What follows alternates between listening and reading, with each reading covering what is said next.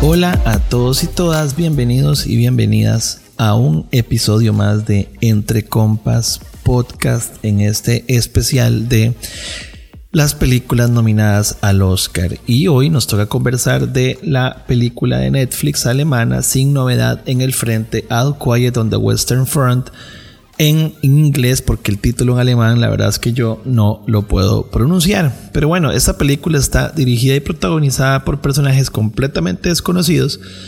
Más que todo para nosotros de este lado, tanto, tanto que cuando investigamos y afines ni siquiera alguna pequeña referencia se puede dar como para que nosotros tengamos un contexto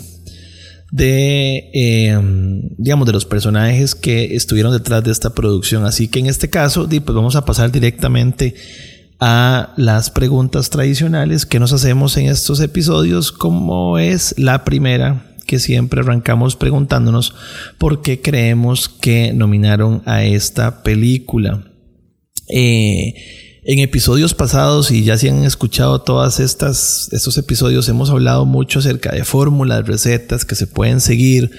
o que a veces nos dan guía para entender Em, porque hay películas que están más cerca de estar nominadas o porque están nominadas y ya hemos hablado de varias categorías, casi que ya todas las hemos explorado y nos faltaba una que era la famosa película bélica, la película de guerra, tema guerra. Esas, esas películas siempre a la academia le encantan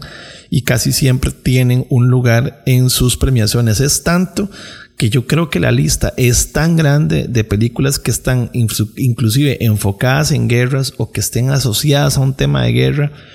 que las películas son montones y les voy a dar una pequeña lista de películas que tal vez ustedes se acuerden y que puedan asociar. Esta, la más famosa de todas, que creo que es The Schindler List, que es la más reconocida y premiada con siete premios Oscar.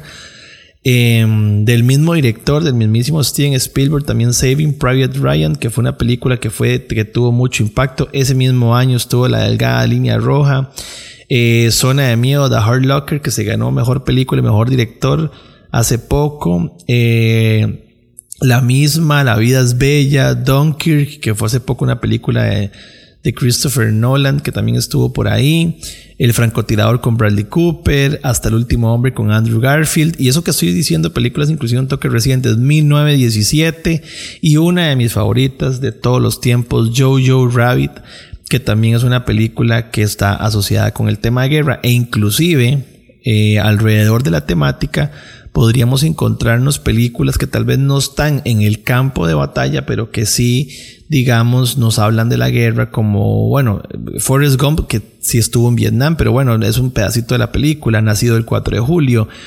Eh, bueno, y así un montón más. O sea, lo, que quiero dar con este antecedente es que son muchas las películas que, es, que esta categoría y los Oscars siempre terminan pues premiando. ¿Qué es lo que más nos gustó de la película? Yo creo que lo más interesante va más allá eh, de que es importante, en especial en estas épocas, que,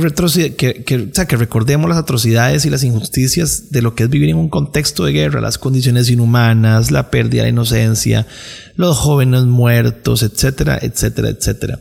Creo que es interesante también que esta película eh, tiene una peculiaridad que es que está contada y desarrollada desde la perspectiva alemana y eso no es algo usual, pero además la película está tan bien hecha que no importa de qué bando la veas, o sea, no, eh, no tiene ni siquiera importancia en la película, porque todo te genera empatía, porque no importa el lado del que estés, la película al final lo que te da el mensaje es que la película no importa de dónde sea, digo, la película, que la guerra no importa de dónde sea, siempre es una mierda. En la película hay momentos en los que no se distinguen los colores, vos no sabes si son franceses, si son alemanes, porque al final, digamos, no hay colores, eh, la guerra no tiene colores, solo pequeños gramos de humanidad que se van perdiendo poco a poco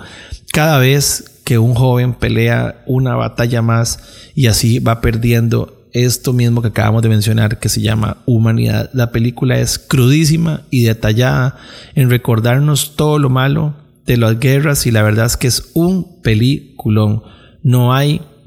esperanza en las guerras, no se vale eh, que hayan tantos muertos en un de, de tantas, no se vale que hayamos pasado por una historia eh, real en la vida en la que haya habido tantos muertos, en los que nunca se avanzaron siquiera pocos metros de distancia entre un frente y otro, y esta película nos deja ese completo dolor en el alma absoluto. La verdad es que la película está bien grabada, bien hecha, bien desarrollada, los personajes están bien, eh, bien tratados, todos los que, con los que te involucras, con los que no, y la verdad es que yo no tengo nada que quejarme, ni nada, nada de la película. Creo que es una película que tiene todas las justificantes por las que va a estar en este, en esta categoría, podría ganar, de no lo sé, no lo sé porque, porque, y porque está difícil, este año hay categorías diferentes y repito, el tema es algo como ya trillado. Y parte de eso es la otra pregunta que nos hacemos siempre, es qué no nos gustó. Y creo que no nos gustó es que el tema, aunque en estos años, en particular este año, hablando por Rusia y Ucrania, eh, parece como, bueno, volverle a recordar a la humanidad que es la guerra, es terrible y que no hemos superado ser así de imbéciles en querer estar en eso siempre eh, pero digamos que quitando ese contexto, con, ese contexto, digamos, ahorita de la vida, yo creo que a nivel de historia, a nivel de, cine, a nivel cinematográfico, ya no hay nada más que contar. Ya no hay nada nuevo que contar. E inclusive también, digamos, hay películas interesantes asociadas a la guerra, como la teoría del todo, en la que sí nos sorprenden con nuevos personajes alrededor de esto pero ya el tema de, del dolor, de la violencia, de la sangre, del, del, del detalle de la miseria de una batalla, ya hay, yo creo que ya lo hemos tenido súper expuesto y ya es algo que yo no sé si ya como espectador, como espectadores estamos anuentes a seguir siendo parte de esto. El tema de ese flagelo masoquista de, estar viendo lo peor de nosotros y estar viendo a gente morir, creo que es algo que ya no todos consumen y, y es algo que tal vez a veces aleja inclusive a algunas personas para este tipo de películas. Repito, creo que es una película que podría ganar fácilmente el premio a la mejor película. Es de las películas que más me gustó este año. Pero repito, es una película que ya no sabemos. Ya no sabemos que todo esto es una mierda. Y ya, y ya sabemos que esto es así. Así que bueno, este fue nuestro episodio de Sin Novedad en el Frente. Eh, bueno, nos quedan un par de películas. Así que bueno, espero que nos dé tiempo a sacarlas. Así que un abrazote, que estén bien, cuídense mucho. Pura vida. Chao.